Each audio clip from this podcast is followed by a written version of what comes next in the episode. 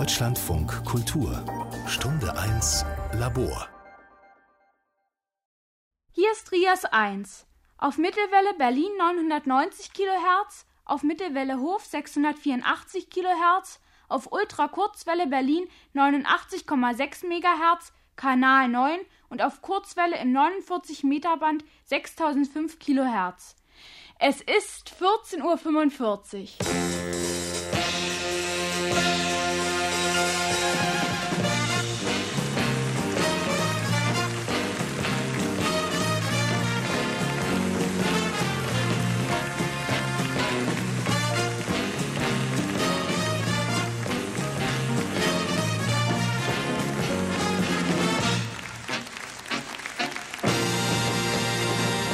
Auf los geht's los. Hier ist der Doppeldecker. Doppeldecker?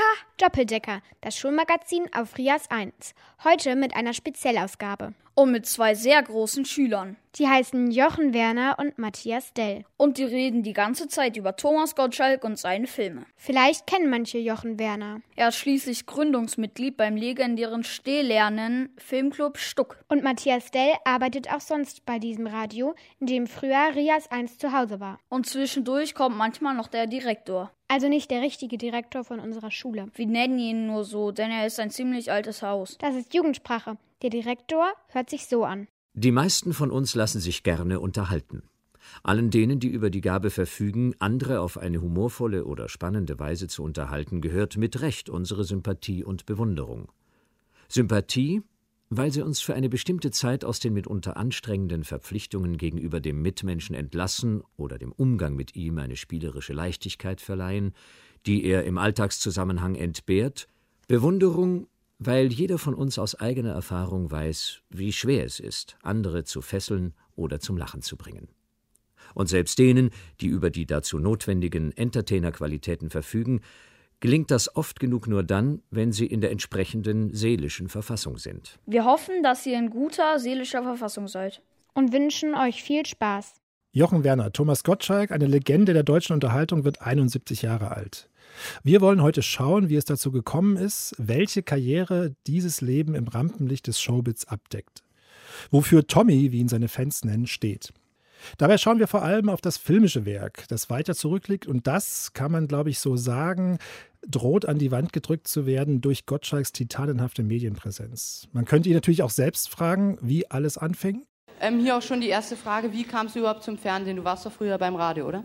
Ja, ich äh, bin auch froh darum, dass ich beim Radio angefangen habe, weil ich glaube, dass es ganz wichtig ist, dass man erstmal vor dem Mikrofon proben soll, ohne sein Gesicht zu zeigen. Und äh, ich habe dann also übers Radio dann den Zugang zum Fernsehen gefunden. Aber wir wollen hier noch mal kurz skizzieren, für was Gottschalk im Fernsehen eigentlich steht. Da fällt einem zuerst natürlich ein Wetten das, oder? Ja, also die erste Assoziation, die ich habe, wenn ich an Thomas Gottschalk denke, ist eine Szene, in der Thomas Gottschalk lustigerweise gar nicht vorkommt. Das ist nämlich der Anfang von äh, Florian Illis Buch Generation Golf. Das fängt mit einer Kindheitsszene aus den 80er Jahren an, die der Ich-Erzähler dieses Buchs ähm, da schildert. Äh, und zwar das äh, samstägliche Schaumbad äh, mit dem Playmobil-Schiff, das auf den Wellen schaukelt, äh, bevor man dann darauf wartet, mit den Eltern gemeinsam im heimischen Wohnzimmer wetten das zu schauen. Und als ich diese Szene jetzt noch einmal gelesen habe, da ist mir aufgefallen, dass äh, tatsächlich von Wetten das mit Frank Elstner die Rede ist. Ich glaube aber, dass beides eigentlich einerseits dieser Buchanfang, den ich genial finde und in dem sich ja auch damals sehr viele Menschen wiedergefunden haben. Es ist ja ein großer Bestseller gewesen vor 20 Jahren um die Jahrtausendwende und auch diese falsche Erinnerung eigentlich einiges sagen über die Rolle, die Thomas Gottschalk so in den Köpfen der Westdeutschen um äh, die 80er, 90er 90er Jahre herumgespielt hat. Eigentlich ist es ja eine Überhöhung dieses Fernsehabends zu einer Urszene der westdeutschen 80er Jahre. Wenn man jetzt eben schon ein bisschen älter ist, kann man sich vielleicht auch noch an Frank Elstner erinnern, der die Show erst 1987 an Thomas Gottschalk abgegeben hat. Aber Thomas Gottschalk hat sie eben auch so geprägt, dass sie dann irgendwann für mich, der ich zu Frank Elstners Jahren noch sehr jung war, gar nicht mehr anders vorstellbar war als moderiert von Thomas Gottschalk. Vorher gab es ja noch andere Geschichten. Telespiele war so eine erste Sendung, die er gemacht hatte. Aber parallel praktisch zu dieser Fernsehkarriere startet eine Filmkarriere äh, Anfang der 80er Jahre mit dem ersten Film, der Piratensender Powerplay heißt und Gottschalk an der Seite von Mike Krüger zeigt. Genau, beziehungsweise die ersten Kinosekunden erlebte Gottschalk tatsächlich schon vier Jahre früher. Allerdings äh, bei demselben Regisseur und mit derselben Produktionsfirma. Äh, da ist er nämlich in dem Film Summer Night Fever von 1978 ist er im Vorspann in einer Disco-Szene als DJ zu sehen. Und das lädt vielleicht auch dazu ein, mal zu schauen, was ist denn eigentlich diese Lisa-Film und wer ist Sigi Götz? Das ist nämlich eine ganz spannende Figur eigentlich in der deutschen Populärkinokultur, die Gottschalk dann eben in Piratensender Powerplay auch zum Star gemacht hat. Sigi Götz heißt eigentlich Sigi Rotemund, ist seit den frühen 70er Jahren so ein Routinier im Inszenieren von deutschem Populärkino gewesen, eben für die Lisa-Film, eine österreichische Produktionsfirma vom Produzenten Karl Spieß, die sich quasi in allen Genres rumgetrieben hat, die Profit versprochen haben, die sehr, sehr viele Softsex-Komödien, Teenager-Komödien, aber auch in alle anderen Genres eigentlich inszeniert haben. Und Sigi Götz, eigentlich Sigi Rotemund, hat sich dieses Pseudonym Sigi Götz zugelegt, in Anspielung an Götz von Berlichingen, weil er darunter laut eigener Aussage Filme inszeniert hat, für die man ihn mal am Arsch lecken kann. Also in etwas weniger derber Umschreibung halt äh, Filme, die er fürs Geld gedreht hat. Summer Night Fever ist nun ein sehr typischer Lisa-Film und äh, Gottschalk offensichtlich in dieser Rolle, also ganz am Anfang seiner Fernsehkarriere und als äh, populärer Münchner Radiomoderator offensichtlich schon bekannt genug, um ihn dafür so einen Gastauftritt zu verpflichten. Ansonsten ist es ein Film aus einer Reihe von Lisa-Komödien, die an populären Urlaubsorten spielen. In dem Fall ist es Ibiza, die auf eine sehr harmlose Art und Weise halt jugendliche Sexeskapaden thematisieren und die alle unterlegt sind mit so einem sehr sommerlichen, luftigen Disco-Pop-Soundtrack. Und genau da darf Gottschalk also mal für wirklich wenige Sekunden und ohne Dialog schon mal kurz auf der Kinoleinwand Leinwand auftauchen, bevor Sigi Götz ihn dann mit Mike Krüger zusammengebracht hat für Piratensender Powerplay vier Jahre später. Jetzt ist natürlich die große Frage, sind das dann auch Filme, für die sich eben Sigi Rotemund bewusst dieses Pseudonym zugelegt hat? Also was zeichnet Piratensender Powerplay aus? Hm, Piratensender Powerplay ist zunächst mal ein Film, der Thomas Gottschalk also sehr eindeutig auf den Leib geschrieben ist. Also er und Mike Krüger spielen zwei ja, Slacker, würde man wahrscheinlich heute sagen, die einen Piratensender betreiben. Anfangs vom heimlichen Wohnzimmer aus und später dann von einem Übertragungswagen aus, den die von Evelyn Hamann gespielte Schwester von Mike Krüger dann, äh, dann sponsert, sind damit so ein geheimer Hit unter der Münchner Jugend und werden aber von den öffentlich-rechtlichen öffentlichen Sendeanstalten gejagt, um ihnen halt auf die Schliche zu kommen und somit das eigene Monopol sicherzustellen. Ich glaube, dass es eine ziemlich großartige Idee war, auch dieses Komiker-Duo zusammenzuführen. Mike Krüger übernimmt im Grunde eigentlich als derjenige, der schon auch länger Bühnenerfahrung hatte, als Bühnenkomödiant, als Sketchkomödiant, übernimmt im Grunde über weite Strecken das komödiantische Handwerk. Und Thomas Gottschalk kann halt das machen, was er im Radio auch macht. Also er kann ab und zu mal ein paar Sprüche beisteuern und gibt ansonsten über weite Strecken eigentlich fast eher so den Straight Man gegenüber Mike Krügers etwas exaltierterem Charakter. Jetzt ist ja interessant an diesem Film, äh, das klang auch gerade schon an, dass sie ja dann auch in der Fortsetzung zwei Nasen tanken super, Supernasen äh, bis hin zu die Einsteiger, was ja dann quasi auch noch in diesen Werkkomplex hineingehört, dass die auch gerade starke mediale Bezüge haben. Der große Thomas Kroh hat im äh, Fachmagazin SGE, was ja, wie Kenner wissen, Sigi Götz Entertainment heißt, also genau der richtige Ort ist, mit Blick auf diesen Werkabschnitt eben die kühne These gewagt mit, ich zitiere die Einsteiger, ist die bundesrepublikanische Antwort auf David Cronenbergs Body-Horror-Klassiker Videodrome. Darin steckt die Idee davon, dass es schon sehr stark darum geht, mediale Erzählungen zu machen. Und was ich irritierend und gleichzeitig aber auch interessant fand, Piratensender Powerplay ist ja ein Film über einen eben quasi Piratensender, der entsprechend gejagt wird vom öffentlich-rechtlichen Rundfunk, der zu dieser Zeit ja das Monopol noch hat. Gleichzeitig ist das aber auch schon ein Retro-Moment, weil die eigentlichen Piratensender, der Name kommt ja von einer äh, Geschichte aus den 50er, 60er Jahren, als eben versuchten Konzerne, Musikkonzerne, damals war das schon möglich, ohne Orchester Radio zu machen und die ließen dann einfach Schiffe auf hoher See treiben, also außerhalb von irgendwelchen nationalen Gewässern und damit wiederum in in nationale Gefilde hineinsenden, damit die Jugend eben die Musik hören kann, von der damals auch viele Leute dachten, dass sie nicht gut für sie wäre. Also es ist auf der einen Seite etwas sehr zeitgemäßes, weil praktisch das Privatradio dann 1984, die Kohl-Regierung sorgt ja dafür, kommt. Gleichzeitig hat es auch schon so einen Retro-Moment. Wie kann man diese ganzen medialen Verankerungen auch in der Linie von Thomas Kroh wahrnehmen? Hm, ich glaube zunächst mal, dass eigentlich das gesamte filmische Werk von Gottschalk und Krüger eigentlich ein sehr starkes Retro-Moment hat. Wir haben in einer früheren Sendung hier schon mal über das Werk von Didi Hallervorden gesprochen und äh, ich finde es ganz interessant, wie sich da auch so ein Kontrast auftut und man merkt, dass Gottschalk und Krüger halt viel stärker in der deutschen Komödientradition auch stehen. Das merkt man schon in Piratensender Powerplay, auch in der zweiten Hälfte des Films, wenn dann eigentlich aus der relativ modern und jugendlich frisch anmutenden Geschichte um den Piratensender dann irgendwann so eine Art Drag-Komödie wird, äh, weil wir ja aus der Geschichte des deutschen Kinos auch wissen, dass es nichts gibt, was lustiger ist als Männer in Frauenkleidern. So landen dann Tommy und Mike am Ende auch in einem Mädcheninternat, wo dann Evelyn Hamann, also die Schwester als Lehrerin auch sich verdingt und müssen dort dann eben die beiden neuen Lehrerinnen geben. Äh, Mike Krüger ist dann für eine Tournummer zuständig und da merkt man halt schon, dass das eigentlich ganz tief so aus dem Klamottenschatz der deutschen Kinogeschichte schöpft.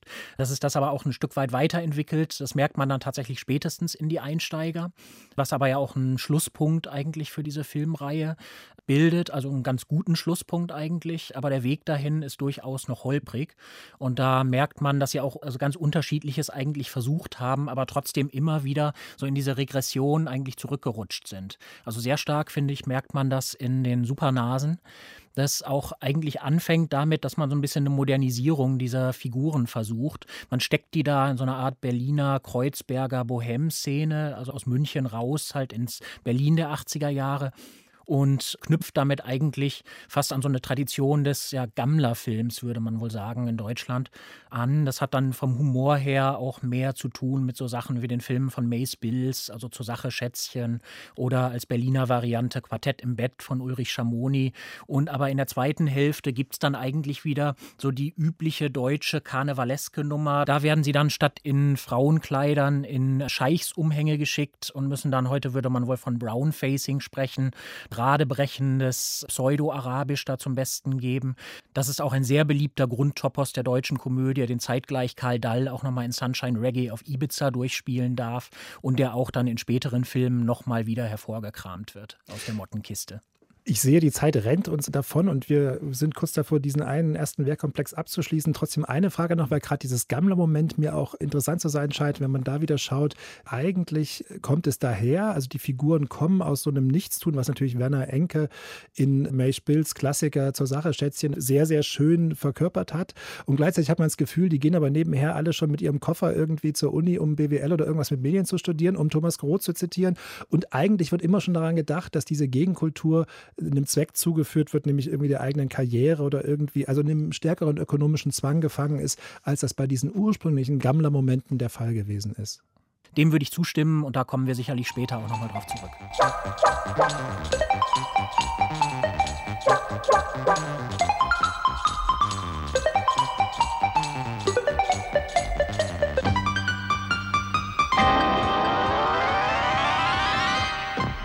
Hallo, wir sind's wieder. Und bevor es weitergeht, kommt mal wieder der Direktor. Über welche Selbstdisziplin oder gar Selbstvergessenheit, intellektuelle Potenz und Geistesgegenwart muss erst jemand verfügen, der unabhängig von seiner Stimmung zu einem festgelegten Zeitpunkt ein Millionenpublikum vor dem Bildschirm erfolgreich unterhalten soll. Wie schwer das ist, erfährt man am ehesten, wenn man sich im deutschen Fernsehen Unterhaltungsveranstaltungen wie Mensch Meier, Donnerlippchen, einer wird gewinnen, die Montagsmaler, der große Preis oder na sowas anschaut. Diese regelmäßig über den Bildschirm flimmernden Fernsehshows, in denen ein Quizmaster oder Spielleiter in Anwesenheit von Studiopublikum Kandidaten befragt oder zu Wettspielen animiert, sind geradezu Lehrstücke misslungener Unterhaltung. Die Trägheit, Biederkeit, angestrengte Fröhlichkeit und schon erschreckende Einfallslosigkeit, die Macher und Moderatoren hier mitunter an den Tag legen, verweisen auf einen verheerenden Mangel an qualifizierten Könnern in dieser Sparte. Zur Orientierung. Wir befinden uns jetzt etwa Mitte der 80er Jahre und Gottschalks Filmkarriere nimmt weiter Fahrt auf, kann man jetzt schlecht sagen. Sie düst unvermindert voran. Zärtliche Chaoten 1 und 2, Big Mac, heiße Öfen in Afrika, eine Frau namens Harry, das sind alles die Wegmarken, die man hier nennen muss. Jochen Werner, charakterisiert sind diese Filme ja weiterhin als Komödien. Von welcher Art von Komödien reden wir da? Hm, ich glaube, dass Gottschalk da für seine Leinwandfigur, denn er schreibt jetzt inzwischen die meisten Drehbücher auch selbst, einiges ausprobiert hat und einige verschiedene Formen auch durchgespielt hat. Also es düste nicht immer vor sich hin, sondern am Anfang dümpelte es auch mitunter so ein bisschen. Also noch parallel zu den Filmen mit Mike Krüger hat er zwei Solofilme gedreht. Das war einmal Mama Mia, nur keine Panik, mit dem Stammregisseur der Supernasen, Dieter Pröttl, also langjähriger Fernsehveteran. Und dann noch einmal zusammen mit Sigi Götz, Big Mac. Das sind zwei relativ unterschiedliche Filme. Mama Mia ist im Grunde ein ganz klassischer Heimatfilm vom Narrativ her. Die Hauptrolle darin spielt Uschi Glas, die spielt eine frisch geschiedene Frau, die sich gerade von ihrem Ehemann, dem Playboy Helmut Fischer, getrennt hat und daraufhin zurück zu ihrer Mutter aufs bayerische Dorf zieht. Äh, Thomas Gottschalk spielt da den lockeren Dorfschullehrer, der mal ebenso im Vorübergehen die Probleme der Kinder löst und äh, sich dann auch gleich noch in die Mutti verguckt. Und dann gibt es so einen ganz seltsam da immer wieder reingeschnittenen Nebenplot mit Helmut Fischer, der gemeinsam mit seinem besten Freund, der von dem großen Regisseur Roger Fritz gespielt wird, auf Ibiza einen drauf macht, aber da dann doch immer mehr Heimweh bekommt und immer mehr Sehnsucht nach seiner Gattin bekommt, nach seiner frisch geschiedenen Gattin. Da könnte sich dann eigentlich so eine Art Dreiecksgeschichte daraus entspinnen, die aber irgendwie gar nicht wirklich durcherzählt wird. Und dann am Ende taucht Fischer dann irgendwann aus diesem bisschen zufällig wirkenden äh, Nebenplot wieder im Szenario auf, kommt dann aber auch sofort eigentlich wieder mit seiner ehemaligen Frau zusammen. Thomas Gottschalk gehört dann allerdings die letzte Szene des Films. Da wird ihm dann noch eine letzte Pointe geschenkt, in dem dann plötzlich Mike Krüger auftaucht aus dem Nichts und zu ihm sagt, du hast doch immer noch mich. Also alles, was man da hätte durcherzählen oder zumindest äh, der Form halber durchdeklinieren können an diesem Plot, fällt eigentlich aus und endet dann letzten Endes auf diesen Moment von, es war ja eigentlich alles nur ein Spaß. Da hat man, glaube ich, relativ schnell gemerkt, dass Gottschalk für diese Form von Genreunterhaltung eigentlich nicht geschaffen ist. Wie ist es dann mit Zärtliche Chaoten? Immerhin ja zwei Teile nach einem französischen Vorbild, wenn ich es richtig weiß. Drei Männer und ein Baby. Interessanterweise auch wieder mit Helmut Fischer, der ja schon auch ein bestimmter äh, Typus von deutschem Humor abdeckt, äh, wie ich finde, ja auch ein sehr zu Recht geliebter Schauspieler ist, weil er eine unglaubliche Präsenz hat und eine sehr feine Komik. Es ist ja auch ungefähr die Zeit, in der er mit Helmut Dietl dann Key Royal dreht und Monaco Franze, die beiden Serien, die ihn vor allen Dingen für eine bestimmte Form von Komik äh, positionieren oder ihn dafür stehen lassen. Der neben Gottschalk ist irgendwie ein bisschen merkwürdig oder wie kann man das betrachten? Ja, das finde ich auch. Also die beiden könnten sich eigentlich gut ergänzen und haben aber irgendwie überhaupt keine Chemie, was sich schon vorher in Mamma Mia gezeigt hat. Auf jeden Fall war, glaube ich, der Ansatz gar nicht so falsch gedacht. Jetzt also nach dem Ende der Zusammenarbeit mit äh, Mike Krüger, Thomas Gottschalk in so ein neues Komikergespann einzubauen. Hier ist es ja neben Helmut Fischer noch der amerikanische Darsteller Michael Winslow, der vor allem als Geräuschemacher aus den Police Academy Filmen damals ziemlich populär war. Also der Versuch ist schon klar, man versucht sich einen internationalen Star ranzuholen. Der kommt aber natürlich dann auch eher so aus der B bis C Riege und hat eigentlich auch nur diesen einen Gag drauf. Das wird dann ergänzt dadurch, dass Gottschalk und Fischer noch so ein paar Witze über seine Hautfarbe mit einstreuen dürfen. Aber der Gedanke, dass Gottschalk besser funktioniert, wenn man ihm quasi so Gegenpole gibt, mit denen er auch interagieren kann und die ihm dann vielleicht auch Vorlagen liefern und ihn dann selber eher so ein bisschen so als den Frauenhelden, den Typen mit den lockeren Sprüchen, der aber äh, letzten Endes für den romantischen Aspekt der Filme auch zuständig ist, zu inszenieren, macht eigentlich schon Sinn, geht aber in den beiden zärtliche Chaotenfilmen auf jeweils unterschiedliche Art und Weise nicht auf, weil eigentlich beides auf sehr unterschiedliche Art und Weise ziemlich bizarre Filme sind. Bemerkenswert aber auch da, gerade mit einer nachgeborenen Perspektive, äh, Zärtlicher Chaoten 1 beginnt an einem Set von einem Winnetou-Film. Äh, Regisseur ist Franz Josef Gottlieb und da taucht dann auch eine Figur wie Harald Leibniz auf, der dann den Regisseur da spielt, der wiederum in den Winnetou-Filmen der Ölprinz war, zum Beispiel. Also kurzum, man fängt an, eine deutsche Komödie zu machen, geht dafür zurück zu Winnetou, hat da noch die Überlebenden mit am Start, inklusive Pierre Brice, was dann wiederum ja 15, 20 Jahre später wiederum durch Bully Herbig wiederholt wird. Also ob es praktisch zwanghaft wäre, dass wenn man im deutschen Film mit Humor etwas tun will, dass man dann zurück muss zu diesem im Prinzip ja auch verkleideten Kinderspielen. Was sagt uns das über die deutsche Komödie aus? Es ist auf jeden Fall ein weiterer Hinweis darauf, wie tief diese Filme eigentlich graben, so im Schatz der deutschen Kinokultur. Und äh, tatsächlich hat Franz Josef Gottlieb auch Karl-May-Filme gedreht. Im Grunde hat äh, Gottlieb in allen funktionierenden Filmreihen, Franchises, Genres des deutschen Kinos gearbeitet. Seit den 50er Jahren. Er hat unzählige Schlagerfilme gedreht. Er hat Karl-May-Filme gedreht. Er hat Edgar Wallace-Filme gedreht. Zärtliche Chaoten war, ich glaube, sein letzter Kinofilm. Er war danach auch als Fernsehregisseur noch wahnsinnig produktiv und hat äh, Dutzende Folgen für die Vorabendserie Unser Charlie gedreht. Und es ist tatsächlich so, dass äh, Gottschalk immer wieder auch auf diese ältere Generation von Filmemachern zurückgegriffen hat. Da war Gottlieb auch nicht der Einzige. Später eine Frau namens Harry hat er mit Cyril Frankel gedreht. Das war ein Routinier des britischen Kinos, der auch in den 50er Jahren in England schon Komödien gedreht hat und seinen letzten Film dann in Deutschland eben mit Gottschalk gedreht hat. Also es geht irgendwie wirklich immer ganz tief zurück in so eine Humortradition. Und wenn man sich auch diese ganzen Verkleidungsspiele so anschaut, dann begreift man vielleicht auch so ein bisschen besser, warum eigentlich diese Diskussionen so tief tief irgendwie an die Humorkultur der Deutschen, an dieses Karnevaleske in der Humorkultur der Deutschen rühren, die sich halt ihre Scheißkostüme oder ihre Indianerkostüme zu Karneval einfach nicht verbieten lassen wollen. Jetzt ist gerade schon erwähnt worden, eine Frau namens Harry. Wenn wir über komische Stoffe reden, darüber, was Komödienmaterial sein wollte, dann kommen wir ja auch gerade im deutschen Kino um Geschlechterfragen nicht herum. Das ist ja das, wo bis heute Mario Barth äh, ellenlange Bühnenprogramme bestreiten kann, die auf sehr schlichten Gegensätzen von Mann und Frau basieren.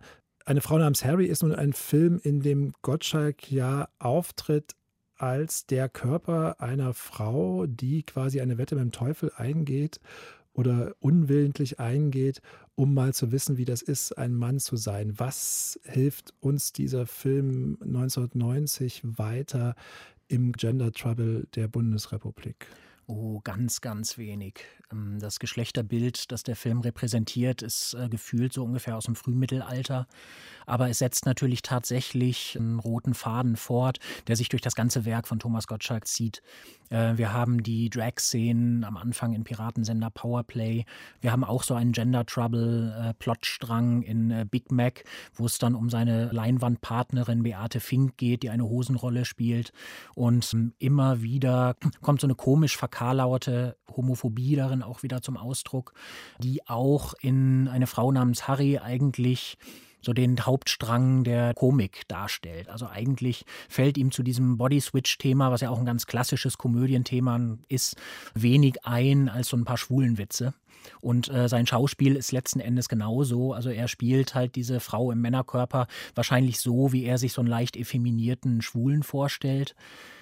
Den Mario Barth in diesem Spiel darf dann Heinz Hönig geben, der auch einen völlig zwischentonfreien Macho ähm, abgeben darf. Und das Grundthema Zwei Seelen schlagen Ach in meiner Brust äußert sich dann auch letzten Endes in einer Art Dreiecksgeschichte, da nämlich die beste Freundin von Harriet in dem Moment, in dem sie in einen Männerkörper wechselt, äh, sich in sie verliebt. Der Mann in Harry slash Harriet verliebt sich also in die beste Freundin, die Frau, die noch tief drin steckt, verliebt sich in Heinz Hönig. Und äh, es kommt tatsächlich in dieser Welt überhaupt gar nicht vor, dass es vielleicht auch mal andersrum sein könnte, dass sich die Freundin in die Freundin verliebt oder andersherum, sondern das ist ganz klar determiniert wird, sobald der Körper gewechselt wird, muss auch die sexuelle Anziehung gewechselt werden der Höhepunkt dieser merkwürdigen Darstellung, die ja, könnte man denken, im Ansatz eigentlich Momente hat, die wir heute zum Beispiel Gender Pay Gap nennen und so weiter. Das heißt, wie durchsetzungsfähig sind Frauen in solchen Runden, die da gezeigt werden in Unternehmen, um Ideen vorschlagen zu dürfen, um mit Lösungen beauftragt zu werden, um überhaupt gehört zu werden in diesen Runden mit mackernden Chefs. Da könnte man fast sagen, hat der Film eigentlich eine Idee davon, dass er mit dem Body Switch, eben mit dem Körperwechsel, die Ungerechtigkeit zeigen könnte könnte. Das zutiefst Regressive der ganzen Geschichte ist ja aber nur, dass am Ende, wenn die ganze Zeit über diese Heinz-Hönig-Figur wirklich unerträglich gewesen ist und dann eben aus Harry wieder Harriet geworden ist, dass das, was sie eigentlich ja erlebt hatte, wo eigentlich eine Reise hätte stattfinden können, die sie zu einer anderen Überlegung davon führt, wie sie die Welt betrachtet, weil sie nämlich sieht, wie stark zurückgesetzt Frauen sind, dass sie dann wieder Frauenkörper geworden auf nichts sehnlicher wartet als das größte Arschloch dieses des ganzen Filmes jetzt von hinten ihr nachläuft, weil das das ist, wie Frauen lernen, dass sie Männer sich angeln, dass sie da kurz weggehen müssen, damit er dann schon kommt. Also dieses Happy End, was ja vollkommen absurd ist, eigentlich nach allem, was wir im Film gesehen haben, fand ich tatsächlich eines der merkwürdigsten, die ich wahrscheinlich je gesehen habe.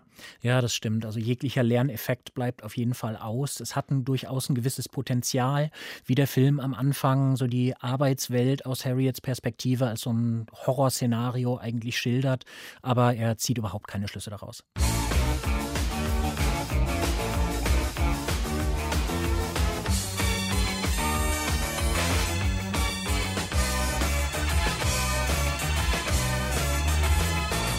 Nur solch, man muss schon sagen, menschenverachtender Zynismus erlaubt es, in Quizsendungen wie Wim Tölkes 3x9 oder gar Birgit Lechtermanns Familienquiz Inseln der Fantasie Gemeinschaftsveranstaltungen der Selbstfindung zu sehen. Was die Fantasie angeht, scheint mir, wenn man schon mit geografischen Metaphern arbeitet, das Bild der Einöde besser zu passen. Und der Witz und Humor, der da in der Regel 30 oder 90 Minuten über den Bildschirm eher lahmt als läuft, sorgt ob seiner Peinlichkeit dafür, dass selbst einem aufgeweckten Zwölfjährigen das Lachen im Halse stecken bleibt. Die Zahl der Beispiele ließe sich noch beliebig erweitern. Gottschalk, Mike Krüger und selbst der ansonsten eher seriös auftretende Kuhlenkampf haben die gleiche Vorliebe für kleine Anzüglichkeiten, die sie mit dem Mut des verklemmten Kleinbürgers geradezu zwanghaft unter die Leute bringen. Der pubertäre Gestus, den sie dabei an den Tag legen, ist allerdings nicht witzig, sondern bei Personen dieses Alters schlichtweg unwürdig. Wir stehen Anfang der 1990er Jahre und Thomas Gottschalk so sehr im Zenit seiner ersten Wetten das Berühmtheit, dass er die Sendung für kurze Zeit sogar aufgibt. Er sie als Zeichen härter werdender Verteidigungskämpfe nach dem Einheitstaumel bald aber Wolfgang Lippi Lippert wieder wegnehmen muss. Und wenn wir von Cultural Appropriation reden oder eben Aneignung von Sachen, Verteilungskämpfen, dann kommen wir auch nicht so richtig drum herum, äh, den 1991er Film äh, zu erwähnen, Trubby Goes to Hollywood, mit dem ausgerechnet ausgerechnet Gottschalk als ostdeutscher Erfinder in Amerika reüssieren soll. Worum geht es da, Jochen Werner? Es ist im Grunde eine ganz klassische Außenseitergeschichte. Also Gottschalk spielt einen ostdeutschen Tüftler, der aus einem Trabi eine Art Wunderauto gebaut hat, das mit äh, Rübensaft vollkommen umweltfreundlich läuft und dabei eine Geschwindigkeit von 250 Stundenkilometern auf die Strecke bringt. Und dieses Auto möchte er nun bei einer großen Automobilmesse in Los Angeles verkaufen und gerät da natürlich dann in eine völlig fremde Welt, wird ausgeraubt und gerät an einen schurkischen Industriellen. Also im Grunde eine ganz klassische Culture Clash-Komödie, die aber halt auch ganz gut eine westliche Perspektive auf den Ostdeutschen im Jahr 1991 eigentlich beschreibt. Also der Trabi als komödiantisches Objekt war ja dann um die Wiedervereinigung herum erstmal ziemlich angesagt aus etwas östlicherer Perspektive gab es dann Go Trabi Go, wo es dann zumindest mit Wolfgang Stumpf einen sehr populären ostdeutschen Hauptdarsteller gab, auch wenn der Regisseur auch aus dem Westen kam. Und dann äh, hat zeitgleich der Westen eben auch so seine äh, Sicht auf die DDR und auf die neuen Bundesländer ins Kino gebracht. Dieter Hallervorden hat das zur selben Zeit mit Alles Lüge gemacht, dass man also eine ziemlich gescheiterte westdeutsche Perspektive auf die Einheit betrachten kann. Und Trabi Goes to Hollywood wäre dann halt nochmal eine außereuropäische Perspektive. Die Geschichte, wie Gottschalk zu dieser Rolle gekommen ist, ist ganz hübsch. Da war nämlich der Produzent Brad Crevoy in äh, München zu Gast und hat dort dort, zumindest wenn man der Legende Glauben schenkt, dann Taxifahrer, Hotelrezeptionisten, Kellner und so gefragt, ob ihnen nicht ein lustiger Deutscher einfällt, mit dem er mal einen Film machen könnte. Und dieser lustige Deutsche war dann Thomas Gottschalk und hat dann also seine nicht ganz einzige, aber fast einzige Hauptrolle in einer amerikanischen Produktion, neben einer Reihe von sehr kleinen Rollen und Gastauftritten da bekommen. Trotzdem hat man das Gefühl, dass Strubby Goes to Hollywood diesen ganzen Geschichtsbearbeitungen und Deutungen nochmal sehr stark entkoppelt ist und eigentlich mit der ganzen politischen Realität dieser Zeit nichts zu tun hat. Das geht schon damit los, dass ja dann auch in Bayern gedreht wird, was da Ostdeutschland sein soll. Also wenn man mal so eine Kulisse braucht, dann ist das irgendwie so ein schönes bayerisches äh, Städtchen, was ja wahrscheinlich auch ziemlich nah an diesem äh, Thomas Gottschalk-Stammland äh, oder Home Turf Kulmbach ist. Und danach geht es eben nach Amerika, in die USA, ohne dass da irgendwelche Spuren von ja, Habitus oder so weiter an der Figur dranhängen, die dann eben genau in diese Konflikte reinkommt und sich mit Gangstern da in Amerika herumsteckt. Die Frage vielleicht nochmal dazu, es gibt ja so überhaupt so eine internationale Note in diesen ganzen Gottschalk-Filmen. Das war ja bei einer Frau namens Harry auch schon so, dass da so ein gemischter Cast ist. Es gibt auch immer wieder die Idee von ihm, dass er ja damals zumindest erzählt wurde als jemand, als Deutscher, der in Hollywood ja auch lebt und dort irgendwie unterwegs ist und dort Leute kennt und dort mit zu dem gehört, wovon das Kino in seinen schillerndsten Farben und hellsten Lichtern träumt. Wie ist dieser Internationalismus von Gottschalk zu bewerten? Hm, also seinen eigenen Aussagen zufolge hat er eine große Hollywood-Karriere nie bewusst angestrebt oder für realistisch gehalten. Er war dann immer mal wieder in kleinen Auftritten zu sehen, also in der kleinste davon vermutlich in Sister Act 2, dem Sequel zu der sehr erfolgreichen Nonnenkomödie mit Whoopi Goldberg, wo er wirklich gefühlt dreimal durchs Bild läuft, in jeder Szene eine große weiße Kochmütze aufhat aus irgendeinem Grund und ansonsten so wenig Dialog wie möglich bekommen hat. Er wurde dem Regisseur damals wohl als Great German Actor angekündigt und laut Gottschalks Aussagen hat er dann sehr schnell gemerkt, dass das so nicht stimmt. Als Schauspieler im eigentlichen Wortsinne hat Gottschalk sich sowieso nie betrachtet und in gewisser Hinsicht könnte man fast sagen, dass er die meisten Rollen in seinen Filmen so weggespielt hat, wie er auch seine Shows wegmoderiert hat. Und die Anzahl der Shows, die er wegmoderiert hat, ist ja wirklich beachtlich. Also ich habe da jetzt in der Recherche mir mal eine Liste mit allen Shows, die Thomas Gottschalk im deutschen Fernsehen moderiert hat, angeschaut. Es ist unfassbar, was da alles an kurzlebigem oder längst vergessenem noch zu finden ist. Das ist auf jeden Fall ein Punkt, den ich interessant finde, wenn man jetzt sagt, man versucht mal den Schauspieler Thomas Gottschalk anzuschauen, weil der, wie gesagt, nicht zu haben ist ohne den Moderator Thomas Gottschalk, den ja zum Beispiel der späte Harald Schmidt, der sich doch in seinen Sortisen und Abfälligkeiten und Ironien über den eigenen Betrieb immer am besten gefallen hat und tatsächlich darin auch sehr witzig war, durch ein paar kurze Striche in der Parodie sehr, sehr gut darstellen konnte. Und Tommy in seiner lockeren Art, hä, er hier, da war ein Teekessel und sagt, das ist der Teekessel von Stalingrad. Gab Stress, hä, Tommy, Herrschaften, ich rede einfach so, wie mir der Schnabel gewachsen ist. Und der tatsächlich, wenn man jetzt schaut, wie das in Ein Trabi Goes to Hollywood klingt bei Gottschalk, wirklich auch zu spüren ist, wie eben dieser moderativ anpreisende Stil, der eigentlich auf Auftritte, die demnächst hinter dem Vorhang hervorkommen, verweisen will oder dem Publikum irgendwas zu verkaufen versucht. Insofern vielleicht ganz gut passt, dass es ja auch darum geht, die Erfindung in Amerika loszuwerden. Mr. bedeutender Automobilhersteller, ich bin Gunter Schmidt und ich bringe Ihnen die Zukunft. Was würden Sie zu einem Auto sagen, das nicht mehr Benzin im Tank hat, dafür aber den Saft von Rüben, die auf jeder Farm der Welt wachsen? Ein Auto, das umweltfreundlich ist. Ein Auto, das unglaubliche 250 Sachen die Stunde macht. Sie sagen, das glauben Sie erst, wenn Sie es sehen? Tolle Antwort. Also gehe ich jetzt einfach mal in die Garage und zeige Ihnen die Zukunft. Ich bringe Ihnen die Kuhzunft. Also wenn wir nochmal da drauf gucken, was ist dieser Schauspielmoderator Thomas Gottschalk? Also auf jeden Fall kein ausgebildeter Schauspieler. Und das weiß er, glaube ich, ganz gut. Das wussten auch alle seine Produzenten und Regisseure ganz gut. Deswegen ging es immer darum, was kann man machen, um Gottschalk irgendwo so in Szene zu setzen, dass er das, was er halt kann, so wie er es selber definiert, erst reden und dann denken, dass er das in diesen Filmsettings einfach machen kann, dass er seine Sprüche los wird. Er und Mike Krüger werden auch im Piratensender Powerplay genannt als Autoren der Sprüche also nicht Drehbuchautoren, sondern explizit als Autoren der Sprüche. Deswegen hat man halt immer wieder nach verschiedenen Rahmen gesucht, in denen man ihn so einbauen kann. Das klappt bei Trabi Goes to Hollywood in mancher Hinsicht vielleicht sogar besser als bei anderen Filmen, weil er halt wirklich diesen Fish out of water da spielen darf in diesem Setting und das eigentlich zum Plot beiträgt, dass er da auch als Untervogel, als Fremdkörper aus dem ganzen Geschehen heraussticht. Wobei man schon auch sagen muss, dass das zeitgenössischste, das zeitgemäßeste an der Gottschalk-Figur in diesem Film wahrscheinlich das Simpson-T-Shirt ist, was er zu der Zeit dann trägt, als er so eine Art Makeover Makeover bekommt, um da eingemeindet zu werden und was damals ja sehr, sehr neu war in den USA. Wenn man trotzdem nochmal versucht zu schauen, Schauspiel, Kunst, dann muss man auch vom Körper reden. Der ist sehr lang, dieser Körper, was früh auffällt. Er ist ja auch sehr schlank, die Beine sind sehr lang und er hat eine Form des Bewegens, des Laufens, von der ich sagen würde, es ist nicht vorteilhaft, die im Film zu gut zu zeigen, weil ihr vieles an Eleganz mangelt und auch überhaupt an ja auch Erotik oder Begehren, was sich darauf richten könnte. Das stimmt auf jeden Fall. Also Körperschauspiel oder auch äh, Mimik, da ist bei Gottschalk wirklich nicht viel zu holen. Und im Grunde bewegt er sich in diesen Filmen genauso, wie er sich bewegt, wenn er die Showtreppe bei Wetten Das herunterschreitet und vor das Publikum tritt oder halt die Autos anpreist, die dann der Wettkönig am Ende mit nach Hause nimmt. Wobei vielleicht, dass das die Erklärung wäre, warum diese Form von Körper dann doch besser aufgehoben ist in so einer Studiokulisse, weil da die Wege vorher feststehen und etwas beruhigter absolviert werden, als wenn er in Filmen damit irgendwie versucht, Action zu performen. Vielleicht auch noch kurz die Frage, Thomas Gottschalk als Liebhaber, auch ein heikles, äh, schwieriges Kapitel wahrscheinlich.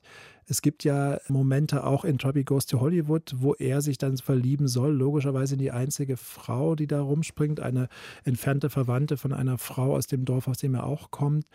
Auch hier habe ich das Problem, dass mir, obwohl es so offensichtlich ist, relativ schwer gefallen ist, Thomas Gottschalk, wie eigentlich in allen Filmen, als irgendeine Form von romantischem Liebhaber oder überhaupt als begehrenswerten Lover äh, zu verstehen. Diese Rolle hat er ja auch schon in den früheren Filmen Mike Krüger dann zunehmend eingenommen, in sowas wie Zwei Nasen tanken super oder so. Und musste da ein anderes großes, populäres Komikerduo aus der Zeit denken, nämlich an Bud Spencer und Terence Hill. Und ich glaube, dass man so ein bisschen versucht hat, Thomas Gottschalks Figur, auch wenn der Humor der Supernasen-Filme natürlich ein ganz anderer ist als der Spencer Hill-Filme, glaube trotzdem, dass man versucht hat, diese Figur Gottschalk so ein bisschen an die von Terence Hill anzulehnen, der ja auch da eher so ein bisschen der derberen Komik, der Hau drauf Komik von Bud Spencer gegenüberstehend, eher so den Womanizer und den Straight Man gespielt hat. Interessanterweise war es bei den beiden genau andersrum. Da war Hill der ausgebildete Schauspieler und äh, Spencer war eigentlich der Quereinsteiger. Vielleicht liegt es auch daran, dass Gottschalk eigentlich diese Rolle nie so richtig ausfüllen konnte. Was definitiv ähnlich ist bei beiden, ist, dass es mit den Solo-Filmen dann irgendwann schwierig geworden ist. Terence Hill hat eigentlich auch als Solo-Filmstar nie so gut funktioniert wie bei Bud Spencer, der interessanterweise solo sehr viel besser klarkam. Und Thomas Gottschalk stand eben, wie gesagt, ohne Partner, mit denen er interagieren konnte, ziemlich auf verlorenem Posten noch vor der Kamera. Ich versuche gerade noch zu überlegen, ob die Analogie nicht auch mit Bud Spencer funktionieren würde, minus den doch eindrucksvolleren Körper, den Bud Spencer hat.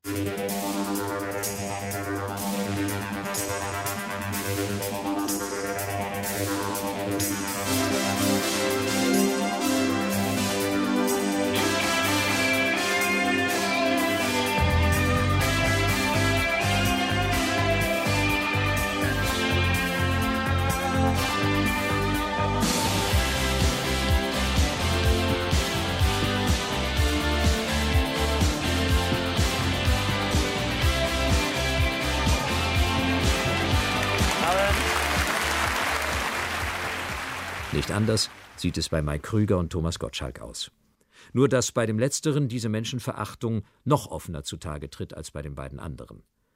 So in der folgenden Szene, in der er sich auf eine schäbige Weise über einen der deutschen Sprache nicht mächtigen chinesischen Zauberer lustig macht, den er anlässlich eines Magiertreffens in der Bundesrepublik ins Studio geladen hatte. Wer solche Pflegeleien liebt, kommt bei Thomas Gottschalk immer auf seine Kosten.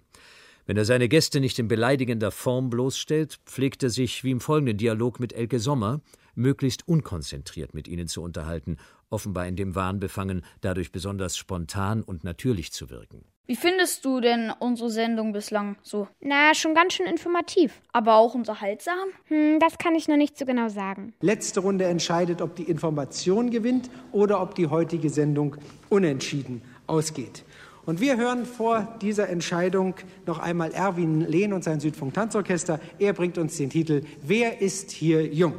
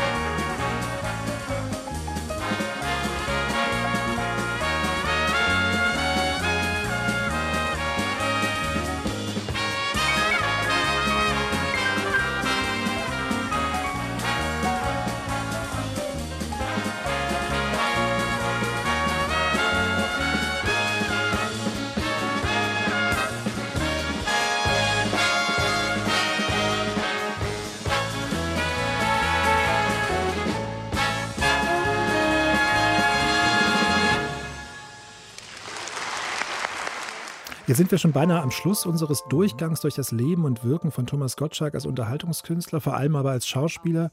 Wie trudelt denn die Filmografie nun aus? Ein Werkhöhepunkt der späten Phase ist sicherlich Late Show von Helmut Dietl von 1999. Dem müssen wir uns kurz etwas ausführlicher widmen, oder Jochen Werner? Auf jeden Fall. Also das ist wirklich ein sehr außergewöhnlicher und geradezu bizarrer Film.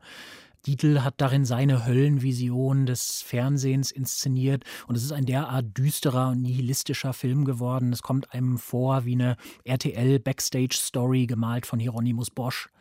Also ich bin in gewisser Hinsicht sehr froh, dass es diesen Film gibt. Ich glaube, dass sehr vieles daran nicht funktioniert, aber es ist sehr offensichtlich Helmut Dietls Film. Er hat offensichtlich sehr wenige Kompromisse gemacht, dabei den zu inszenieren. Und genau, Thomas Gottschalk darf darin eigentlich nochmal eine ja sehr grotesk überzeichnete Version seiner selbst, also des Radiomoderators, der dann irgendwann in die Klauen des Fernsehens gerät, spielen. Wobei ich dann sagen würde, wenn man hier von Vision Helmut Dietls spricht, dann würde ich sagen, dass er in diesem Bereich äh, seines Lebens doch schielt, weil in meinen Augen sehr vieles durcheinander geht, wo man denkt, jemand, der so viel Erfahrung mit dem System hat, das er offensichtlich hasst, in dem er ja auch gearbeitet hat, dass der das so schief wiedergibt, stimmt einen doch etwas nachdenklich. Man kann das vielleicht in einer Szene zeigen, aber es gibt in diesem Film ja sehr viele, also wo Thomas Gottschalk eben den Moderator gibt, der dann wiederum so ein bisschen unschuldiger entworfen ist gegen die böse Welt, äh, die wiederum von dem Programmdirektor Zyniker Harald Schmidt verkörpert wird, was vielleicht auch ein Problem ist dieser Filme, dass sie einerseits die Leute nehmen, die das eh machen im deutschen Fernsehen und damit erst recht nicht über das hinwegkommen, was im deutschen Fernsehen langweilig oder problematisch ist oder überhaupt keine Form von Satire da hinbekommen. Aber interessant ist eben die Idee von Differenz mit der dann praktisch dieser bessere Moderator als der Thomas Gottschalk da engagiert wird. Dass es also einerseits in diesem Film so eine Verachtung für alles gibt und die kühnsten Vorstellungen davon, was man auf den Bildschirm bringen könnte, bedient werden. Und dann kommt eben diese Figur an und die unterscheidet sich, das ist zumindest das, woran Harald Schmidt ihn dann erkennt und toll findet, auf Tommy eben aufmerksam wird.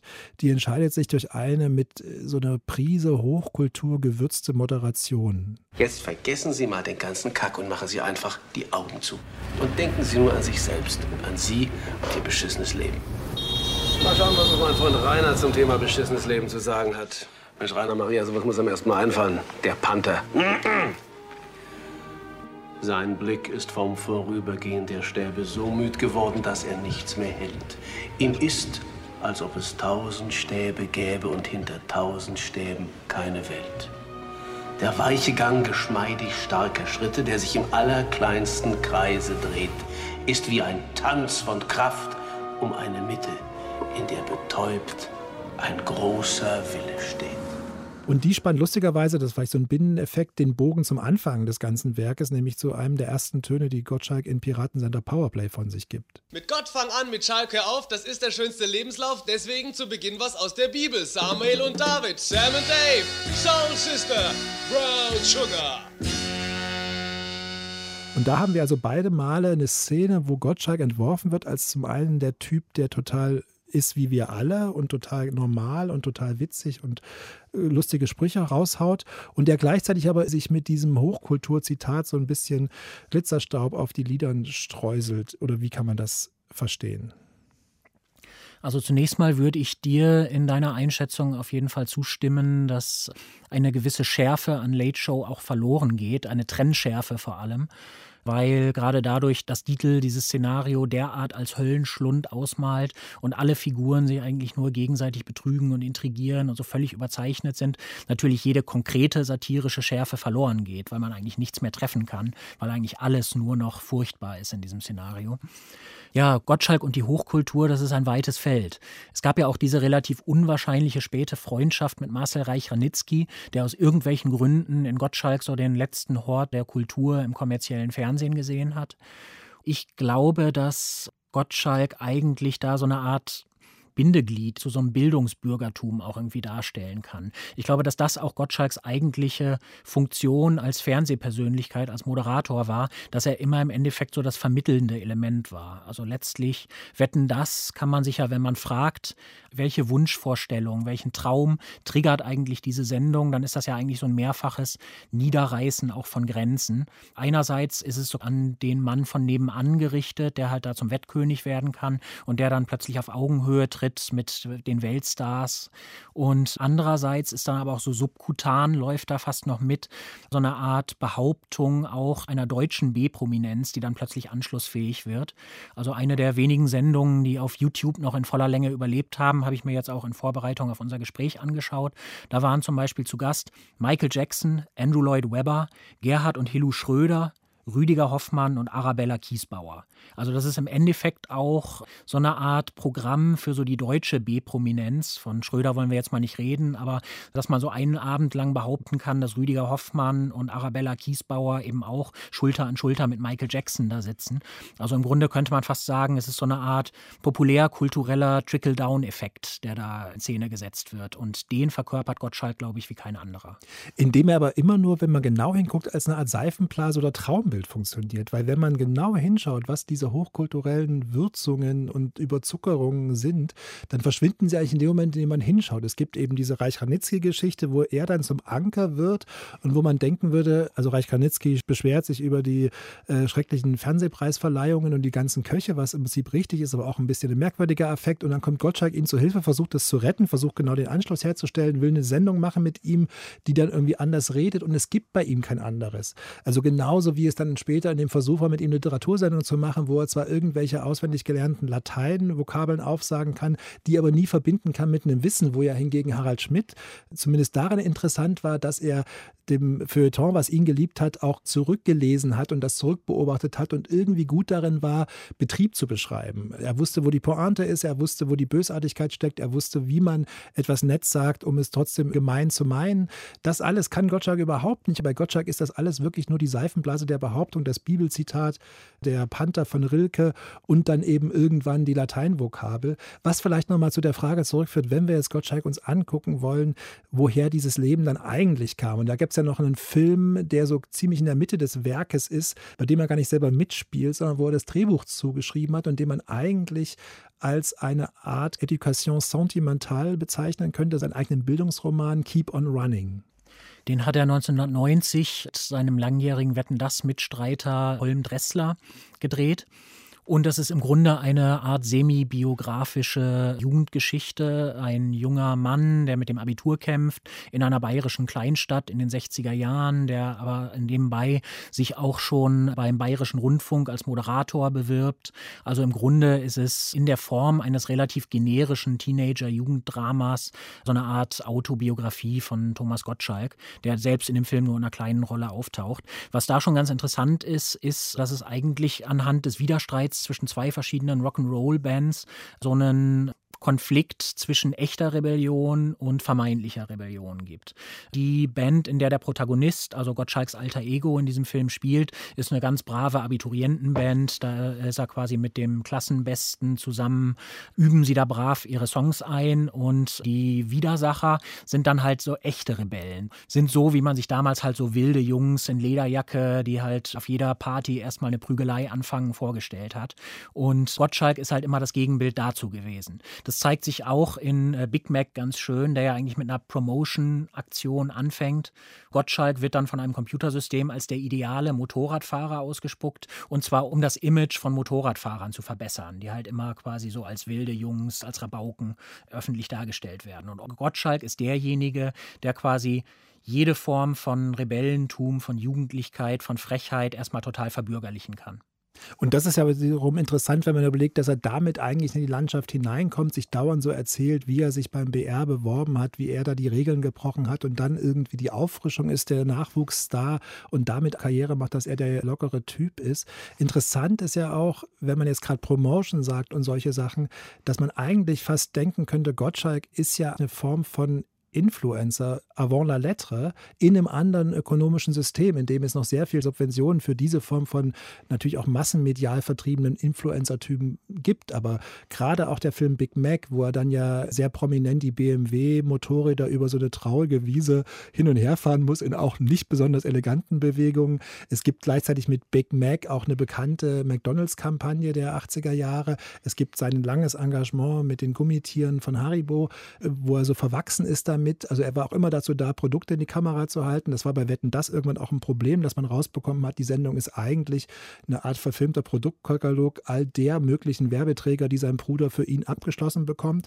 Das heißt, dieses Influencertum ist massenmedial ausgestrahlt, aber ist im Kern eigentlich das, was wir heute erleben, wo also im Spätkapitalismus oder Neoliberalismus, wie wir es nennen wollen, Leute ums nackte Überleben vor der Kamera ihres Computers kämpfen, um auf YouTube irgendwie zu denen zu gehören, die ein paar mehr Zuschauer haben, damit sie dann irgendwie bessere Werbeverträge und mehr Produkte anpreisen können. Bei Gottschalk geht es ja im Prinzip von Beginn an los und das ist so ein Moment, wo interessant ist, dass sich eigentlich nie etwas geändert hat, was er damals auch schon so beschrieben hat, sein Konzept aufzutreten. Beim Radio hast du auch deinen, ähm, deinen Stil entwickelt, den du jetzt hast, ja? Habe ich einen, ja? Also, ja. Einen besonderen. Äh, ich meine, ich bin der Meinung, bei äh, Rundfunk und bei Fernsehen, man sollte eben keinen Stil entwickeln oder man sollte sich keine Masche zulegen, sondern man sollte so sein, wie man ist. Und nachdem im Fernsehen offensichtlich viele Leute anders sind, als sie wirklich sind, und ich mich so bemühe, äh, mich also jetzt nicht ganz besonders fürs Fernsehen anders zu verhalten, äh, habe ich das angefangen und ziehe es auch durch. Und ich bin im Radio so wie im Fernsehen und hier so wie im Fernsehen hoffentlich und würde deswegen nicht sagen, dass ich einen bestimmten Stil habe, sondern ich bin halt so. Wem es nicht gefällt, da habe ich halt Pech gehabt. Aber ich würde mich deswegen nicht besonders ändern. Und wenn man das überlegt, dass Gottschalk eigentlich von der alten Idee lebt, irgendwie es reicht, ich zu sein, dann finde ich diese Idee recht charmant. Oder wie kann man das sagen? Ich glaube, dass im Kern von jeder Gottschalk-Show immer Gottschalk selber stand. Das ist also noch viel deutlicher, wenn man sich so die frühen Folgen von Nasovas anschaut, also bevor er Wetten das übernommen hat.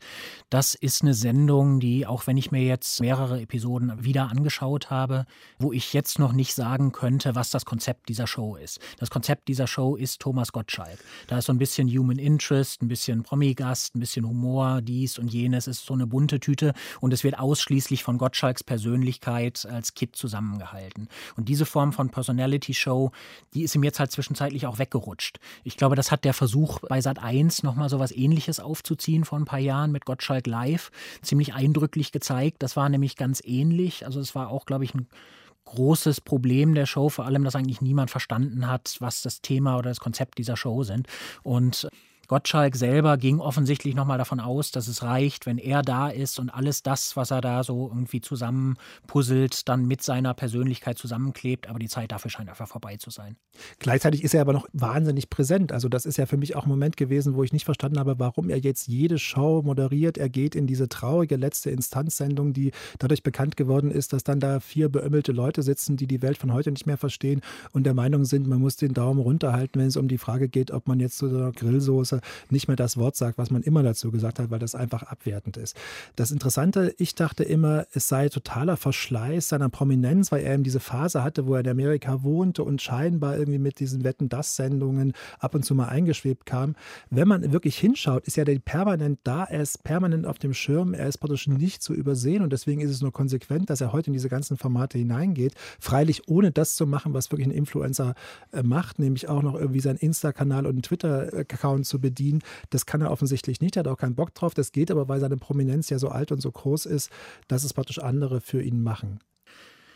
Hm, ganz interessant und auch ein Stück weit überraschend fand ich die Lektüre des zweiten Bandes seiner Autobiografie Herbstbund, wo es eigentlich ziemlich eindeutig um genau diese Themen auch geht, um das Altern, um so das Gefühl, aus der Zeit gefallen zu sein, dass ihm so ein bisschen so die Medienlandschaft weggerutscht ist und wie er sich da jetzt noch drin bewegt. Und mich hat tatsächlich verblüfft, dass Gottschalk sich relativ reflektiert eigentlich damit auseinandersetzt. Das wäre also ein bisschen so ein Gegenmoment Moment auch zu dieser wirklich fürchterlichen letzte Instanz-Sendung, die natürlich vor allem deswegen so schrecklich ist, weil da völlig unangemessen zusammengesetztes Podium sich gegenseitig in Rage redet. Und äh, es ist ja wirklich unangenehm anzuschauen, wenn dann eigentlich man sich so gegenseitig im Ressentiment hochschaukelt und dann am Ende wirklich nur noch die nackte, aufgeregte Ignoranz übrig bleibt. Gottschalk selbst scheint allerdings durchaus über diese Themen nachzudenken und äh, seine eigene, auch konservative Prägung, sein eigenes konservatives Geschlechterbild, Familienbild tatsächlich zu reflektieren und zu versuchen, daran zu arbeiten. Das hat mich in dem Moment auch ein bisschen überrascht, das so zu lesen. Da spricht er aber ziemlich offen drüber. Das macht es tatsächlich auch zu einem sehr interessanten Buch. Im Grunde ist es eigentlich in gewisser Hinsicht auch genau das, was man sich eigentlich so wünscht von Männern dieser Generation, dass sie zumindest sehen, okay, ich habe diesen äh, emotionalen Affekt und er kommt da und daher und ich versuche irgendwie mich dagegen zu stemmen und es nicht einfach so rausfließen zu lassen. Aber es ist natürlich auch, und das weiß er, glaube ich, auch, immer schon sein Geschäftsmodell gewesen, alles Mögliche zu sagen, was ihm gerade spontan durch den Kopf schießt und nicht groß drüber nachzudenken. Und das ist halt, dafür ist halt wirklich, das hat er ganz richtig erkannt, nicht mehr die richtige Zeit. Wobei er gleichzeitig es weiterhin auch macht. Er scheitert dann mit seinem Potschalk, also einer Versuch, neuere Formen von Medien zu bedienen. Das hat dann damit zu tun, dass dann die Klatschzeitungen daraus die Informationen nehmen, die sie für ihre komischen Geschichten brauchen, die alle erstunken und erlogen sind. Und deswegen hört er dann auf damit. Gleichzeitig kommt ja von dieser Reflexion in den Auftritten dann immer nicht mehr so viel an. Also was ich dann, wenn man jetzt so eine Bilanz ziehen sollte unter dieses Ausmaß an Beschäftigung, wo man auch wirklich staunt über das, die schiere Menge des nicht bewältigbaren Materials, das Thomas Gottschalk jetzt in bald 50 Jahren televisionärer, massenmedialer Geschichte hier angehäuft hat, wo es auch so schöne Beobachtungen gibt, wie dass er da Anfang der 80er Jahre, als er anfängt groß zu werden, besucht wird von einem Zeitjournalisten, der heute im Radio arbeitet und der dann eben notiert, dass die Klingel an der Tür die deutsche Nationalhymne spielt, was auch ein extrem weirder Aspekt ist für jemanden, der 1980 gerade mal 30 Jahre alt ist. Wenn man also schaut, was ist die Bilanz davon, dann lande ich bei einer merkwürdigen Beobachtung, nämlich dieser wahnsinnigen Konzentration auf so ein Ich, das immer davon ausgeht, es reicht, wenn es sich selber irgendwie präsentiert und in dem, und das ist für mich der Horror, eigentlich nichts passiert ist an Entwicklung. Also wirklich für mich erschreckend, da ist praktisch 50 Jahre jemand permanent irgendwo auf Sendung und es findet einfach keine Entwicklung statt. Dieses Ich ist praktisch von Beginn an so, wie es heute auch noch ist. Das ist auf jeden Fall eine richtige Beobachtung. Und im Kosmos der Bildzeitung gibt es ja drei Titanen in Deutschland. Das sind Oliver Kahn, Dieter Bohlen und Thomas Gottschalk. Und ich glaube, dass das in einer gewissen Hinsicht auch Deutschland ganz gut zusammenfasst. Man darf schon jetzt gespannt sein, dank welcher Rüpeleien und Geschmacklosigkeiten sich dieser Mann als Nachfolger des ob seiner angeblichen Brillanz gerühmten Frank Elstner profilieren wird. Ein Mann, der offensichtlich beschlossen hat, auf dem Niveau eines das Ausmaß seiner Handlungen noch nicht überschauenden Teenagers zu verbleiben.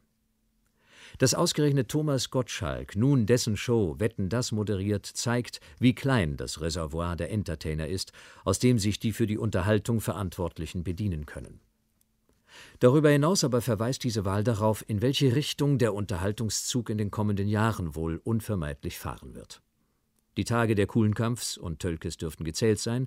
Die Zukunft dieser Form der Fernsehunterhaltung geht schon heute mehr und mehr in die Hände solcher Leute über, die mit der Sensibilität eines verwundeten Nashorns und dem Taktgefühl eines verrosteten Weckers über Kandidaten und Publikum herfallen. Tja, das war unser Doppeldecker für heute schon. Thomas Gottschalk zum 71. oder ein Influencer avant la lettre von Matthias Dell. Mit Jochen Werner und Matthias Dell. Und Lucy und Yoshi. Technik Silvia Milchmeier und Philipp Adelmann. Mit Ausschnitten aus dem Schülermagazin Doppeldecker vom 23. Februar 1980. Und dem 12. September 1981. Sowie der Show Frag mich was vom 12. April 1980. Und natürlich dem Feature Tatort Unterhaltung Überlegungen zu einer schwierigen Sparte. Vom 14. Oktober 1987. Autor Joachim Weiner. Deutschlandfunk Kultur 2021. Du sprichst ja mit deiner spritzigen Art, also mehr die Jugendlichen an, also so. Äh, und, ähm. Props gehen raus zu Rias 1.